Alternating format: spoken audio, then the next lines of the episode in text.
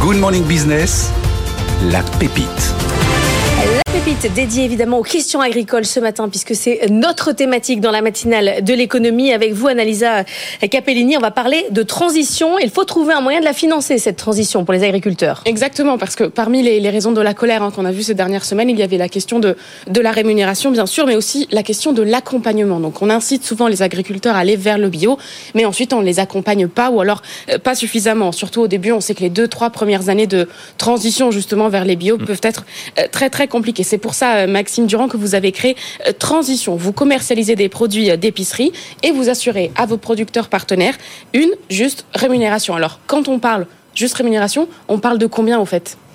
Exactement. Nous, en fait, on achète la matière première des agriculteurs à un prix juste, en moyenne 62% plus cher que le conventionnel, ce qui leur permet de bien se rémunérer pendant toute la période de conversion. Donc, c'est 2 à 3 ans compliqués entre le non-bio et le bio.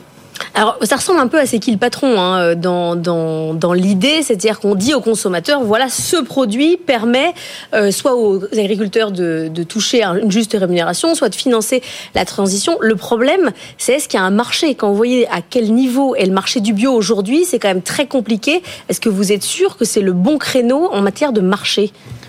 Est-ce que c'est économiquement la meilleure idée Peut-être pas. En tout cas, au niveau engagement, oui, j'en suis convaincu. Oui, mais ça, c'est vous n'êtes pas une association.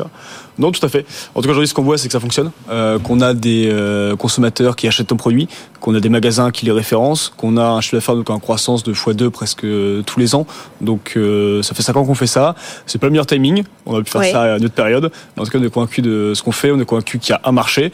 Euh, pas le plus grand Vous pensez que le bio va se, relever quoi Oui, totalement. C'est le sens de l'histoire. On a besoin d'une agriculture plus durable. On a besoin de s'engager aux côtés de nos producteurs.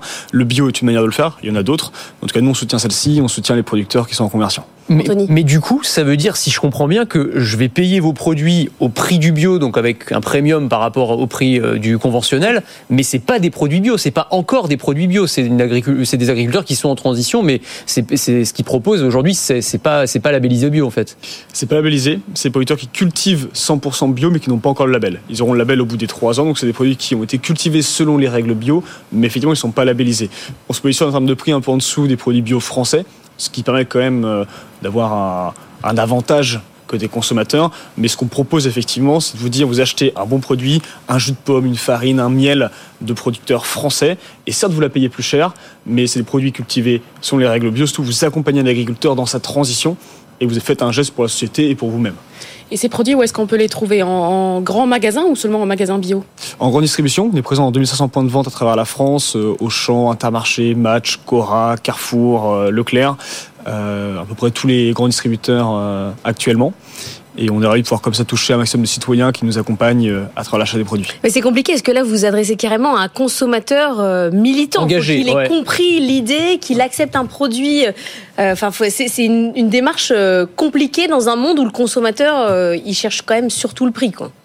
C'est une démarche qui est, euh, oui, qui est engagée, c'est sûr. On n'est pas là pour faire. euh, Enfin, notre but, c'est mon but premier, c'est pas euh, de faire de l'argent et de vendre des Mais vous avez pas de même une 25 entreprise, quand employés. même. Vous avez Mais- 25 employés. Hein. Tout à fait. Aujourd'hui, 25 l'enjeu, employés, faut l'enjeu les pour payer. nous, effectivement, et d'où le fait qu'on développe les ventes, qu'on investit, etc. Mm. Mais notre but premier, il est d'accompagner les producteurs. Donc oui, on se positionne pas sur le meilleur créneau économiquement, mais l'enjeu, il est pas là. L'enjeu, il est de se positionner en tant qu'entrepreneur vers des choses sur lesquelles on, on croit, et c'est ce qu'on fait aujourd'hui. Donc oui, c'est difficile. Je vous le cache pas. Hein. Euh, Mm. On n'est pas sur quelque chose qui euh, se vend euh, tout seul hyper facilement en ce moment, mais ça se vend. On a des producteurs qui des consommateurs qui s'engagent, qui accompagnent les producteurs. Et aujourd'hui, on est capable de le faire. Alors justement, c'est difficile, il faut de l'argent. Exactement. Alors, euh, ils sont pas une association, donc il faut de l'argent. il y a eu deux, deux levées de fonds. Donc, euh, une en 2021 et une autre fin 2022. Est-ce que vous avez encore de l'argent ou vous comptez en lever euh, 3 plus millions hein, au total. Au c'est total, presque 6 millions. Ah, au total, vous avez déjà levé ah, vous 6 êtes- millions. ouais, presque 6 millions euh, depuis le début de l'aventure.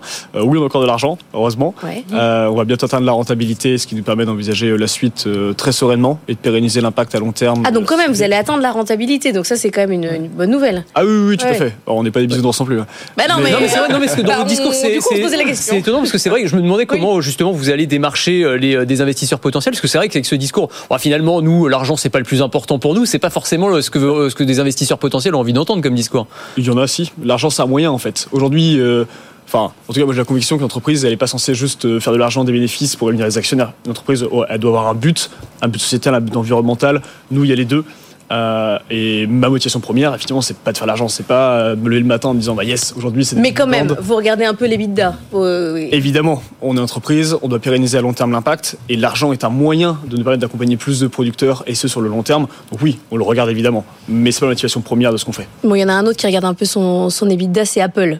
Et du côté de l'Apple Car, ça va pas le faire. C'est l'objet de la chronique d'Anthony Morel. Merci beaucoup d'avoir été avec nous ce matin. Ça s'appelle Transition.